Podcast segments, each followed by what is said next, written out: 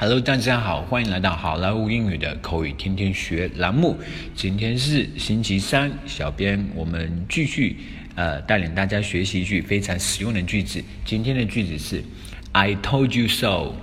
I told you so. I told you so. I told you so. 啊，我早就跟你说过，我早就之前就跟你说过了。I told you so. 啊，I told you so 这句话非常的简单，told 就是 tell 的过去式，就是 T O L D，told you so 啊，我就我早就这么跟你说过了，I told you so。好，接下来我们来看一个对话。Jack dumped me today 啊，Jack 今天把我给甩了。嗯，You asked for it. I told you so. He can't be trusted. 这是你自找的呀。 我早就跟你说过，他不值得信任的。I get it. I should have listened. 好吧，我明白了，我应该要听你的。Forget about him. You could do better.